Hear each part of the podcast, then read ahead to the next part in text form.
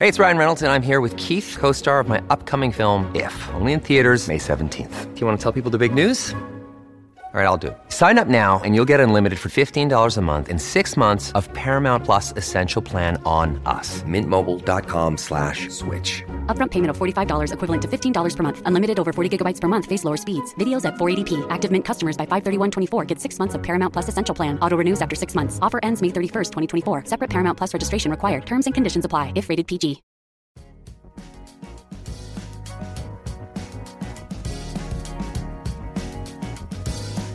Al día con Tribunito por la mañana. A continuación, la actualidad informativa nacional e internacional este miércoles 12 de julio de 2023.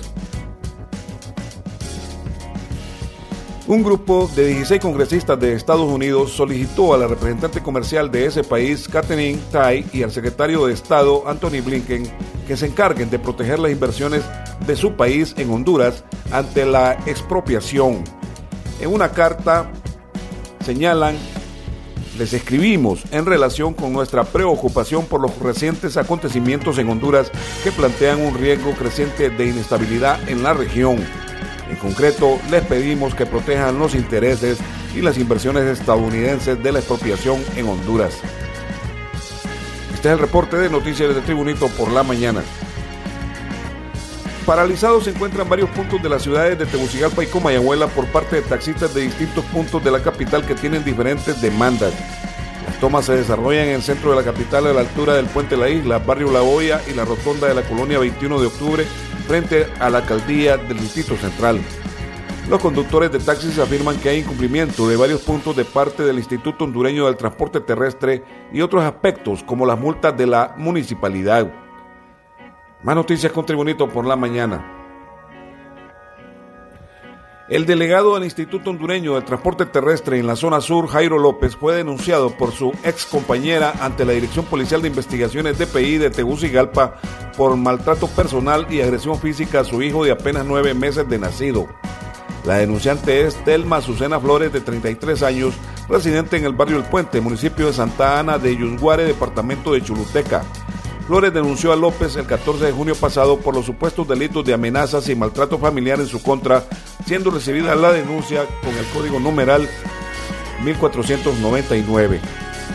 Continuamos con Tribunito por la mañana. El canciller hondureño Eduardo Enrique Reina declaró este martes que en su país no se amenaza la inversión extranjera luego de trascender que un grupo de congresistas de Estados Unidos le ha pedido al secretario de Estado Anthony Blinken que proteja las inversiones de su país en Honduras. En Honduras no se amenaza ninguna inversión, al contrario, la presidenta Xiomara Castro está instaurando un régimen de seguridad jurídica y Estado de Derecho, indicó Reina en un mensaje en su cuenta de Twitter. Más noticias con Tribunito por la mañana. Integrantes de la Junta Directiva del Congreso Nacional recibieron al equipo que da seguimiento a la firma del memorándum de entendimiento entre la Organización de las Naciones Unidas, ONU, y el gobierno de Honduras para instalar la Comisión Internacional contra la Corrupción y la Impunidad en Honduras, CICI. El vicepresidente del Congreso Nacional, Russell Tomé, explicó que en 2022 se aprobó que viniera la CICI al país. Se hicieron presentes funcionarios de alto nivel, juristas de muy buena capacidad, y que son los que van haciendo la misión exploratoria de y los temas que puedo dar a conocer al pueblo hondureño. Es que ya están en el país. Mensaje para aquellos que decían que no venía la Sisi y ya están aquí, explicó el vicepresidente del Congreso Nacional, Russell Tomé. Más noticias con Tribunito por la mañana. Sign up to The Economist for in depth curated expert analysis of world events and topics ranging from business and culture to science and technology.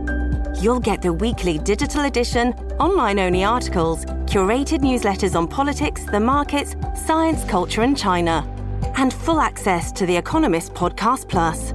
The Economist is independent journalism for independent thinking. Go to economist.com and get your first month free. Con tres títulos profesionales y unos brazos fuertes que ha utilizado para servir y proteger como miembro de la Policía Nacional, pero también para arrullar a sus hijos, la oficial Delmi Urbina es un ejemplo de esfuerzo y perseverancia. En el 2016, Urbina se graduó como oficial de la policía en el Instituto Técnico Policial. En el 2022 obtuvo su título de subinspectora y actualmente se desempeña como abogada en el área de recursos humanos de la institución policial. Cuando era niña soñé con ser odontóloga, pero siendo una profesión demasiado cara no pude estudiarla y tuve la oportunidad de sacar derecho porque podía trabajar y estudiar a la vez con todo la oficial de policía del Mi Urbina, quien posee tres títulos profesionales, además de que es una ama de casa con hijos. Este es el reporte de noticias del Tribunito por la mañana. En noticias internacionales, desde Ciudad de México se informa. El presidente de México, Andrés Manuel López Obrador, lamentó este miércoles la muerte de una niña que perdió la vida al ser prensada por un elevador en un hospital público en el sureste mexicano y aseguró que se castigará a los responsables. Muy triste lo de la niña que murió atrapada en un elevador en Quintana Roo y ya se está haciendo la investigación. Se va a castigar a los responsables, señaló el mandatario durante su rueda de prensa matutina. El gobernante mexicano se refirió al accidente ocurrido el martes en el que una niña de 6 años falleció en un hospital público del Instituto Mexicano del Seguro Social en el sur oriental estado de Quintana Roo, tras quedar prensada en un elevador mientras la trasladaban en una camilla al área de hospitalización. Noticias deportivas en Tribunito por la mañana. La intensidad en el trabajo de entrenamiento del Real Madrid se incrementó en el segundo día de pretemporada con la primera sesión matinal dedicada íntegramente al trabajo físico sin balón con protagonismo para el método del preparador físico italiano Antonio Pintus. Tras la primera toma de contacto en la suave sesión vespertina del lunes, los jugadores del Real Madrid completan el martes su primera doble sesión para evitar el intenso calor veraniego de la capital de España. Carlo Ancelotti adelantó el entrenamiento de la mañana a las 10 horas.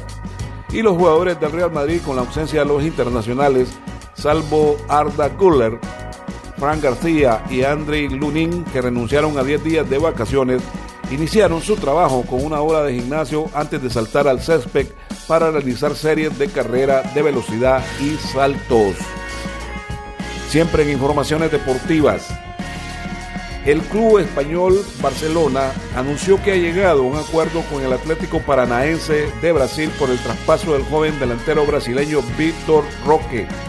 Roque, de 18 años, ha firmado un contrato por 8 temporadas hasta el 30 de junio de 2031 y una cláusula de rescisión de 500 millones de euros.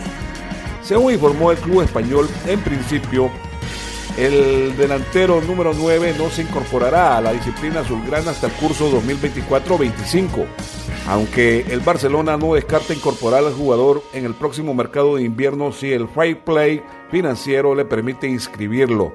Mientras tanto, el atacante seguirá jugando en su actual club, el Paranaense de Brasil. El Barcelona pagará al Atlético Paranaense por Roque 30 millones de euros en tres años, que podría llegar a ser 61 millones si durante los siete años que durará el contrato se cumplen todas las variables por objetivos. Este ha sido el reporte de noticias del Tribunito por la mañana de este miércoles 12 de julio de 2023. Tribunito por la mañana te da las gracias y te invita a estar atento a su próximo boletín informativo.